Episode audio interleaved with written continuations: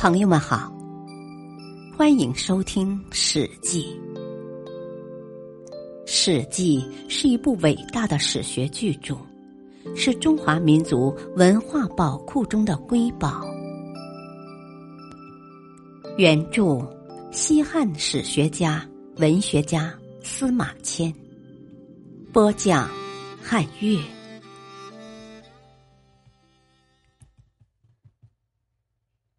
亡国之音。春秋时，魏国和晋国曾经是友好国家，两国君主和使臣经常互相来往。有一次，卫灵公要到晋国去，走到濮水边，天色慢慢黑下来，他便带领一行人住在一个上等宾馆中。半夜里，他忽然隐隐约约的听到弹琴的声音。他翻身坐起来，揉揉眼，摇摇头，侧着耳朵仔细听，琴声还是断断续续的传到他的耳中。他慌忙推醒左右的随从，问道：“哦，你们听到什么声音了吗？”左右随从睁开惺忪的睡眼，不知所措，都说没听到。卫灵公更加感到不可思议。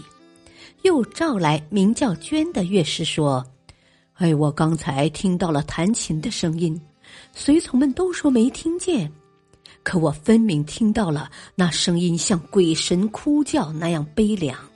你听听有没有？如果听到了，就替我记下来。”诗娟说：“哦，好吧。”于是诗娟端坐下来，一边细细倾听。一边快速的记录曲谱，他的神情随着琴声不断变化着，时而双目圆睁，时而眉头紧皱。等到曲终，他的额头已经沁出了汗珠。第二天，诗娟对卫灵公说：“哦，我已经记下曲谱，只是还不能熟练弹奏，呃，请再住一晚。”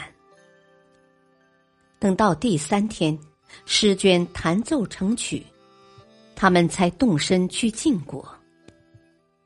晋平公在诗会台设置酒宴招待卫灵公一行，主宾双方互致问候，相互敬酒，你来我往，杯盏交错，场面好不热闹。酒过几巡，喝到畅快的时候。卫灵公拱手对晋平公说：“哦，我们来时听到一首新曲子，请允许诗娟为您弹奏。”晋平公高兴地说：“哦，好啊，好。”卫灵公即命诗娟坐在晋国师旷身边，取琴弹奏起来。曲未终了。师旷就连忙按住琴弦，制止道：“啊，这是亡国之音，不能再弹了。”晋平公不解的问：“我怎么说出这样的话？”师旷说：“哦，这是名叫严的商代乐师为商纣王所作的靡靡之音呐。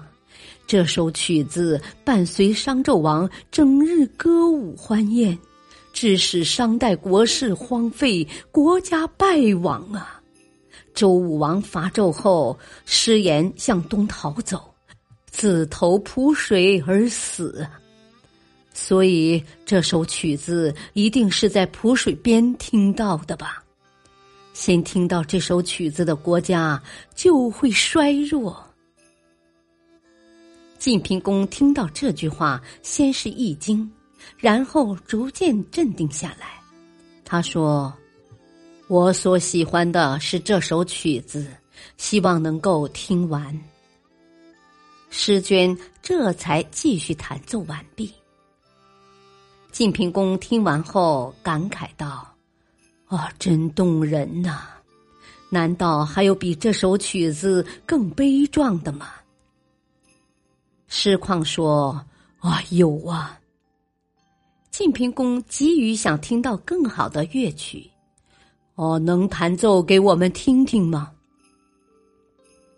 师旷说：“哦，您的仁义德性还不够深厚，不能听这首曲子。”晋平公的脸有点涨红了，他不高兴地说：“哼哼，我所喜欢的是音乐，不管其他的事，请弹奏出来听听。”师旷只得取琴开始弹奏，他扶动双手开始弹奏第一节，琴声悠扬飘向远方。这时。只见有十六只黑色的千年鹤翩翩而来，飞落到廊门前。弹奏第二节时，这些黑色鹤便伸长脖子鸣叫起来，此起彼伏，一声高过一声，又舒展双臂，随着琴声的节奏飞舞起来。晋平公非常高兴，激动的直拍手。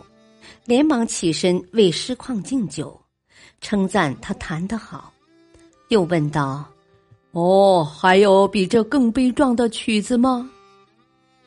师旷答道：“还有，从前皇帝祭神时弹奏的曲子比这更悲壮啊！这种曲子只有德高仁厚的圣人才能听。”可是您的德行仁义不厚，不能听啊！如果听了，国家将会败亡。晋平公摆摆手，急切地说：“哦，我已经老了，所喜欢的只是音乐，管不了败亡不败亡了。但愿能听到这种曲子，只要能欣赏到美妙的音乐。”身亡国败也在所不惜了。师旷迫不得已摇摇头，表情沉痛的抚琴弹奏起来。他奏完第一节时，就有白云从西北边出现，慢慢的移过来。奏到第二节时，师旷的手指快速的在琴弦上滑动起来。他内心的痛苦和悲伤在脸上显露出来，身体不停的抖动，他都快控制不住自己了。随着激越的琴声，只见乌云密布，翻滚涌动，随之狂风大作，暴雨倾盆而下，呼啸的狂风刮得草木乱摇，狼瓦乱飞。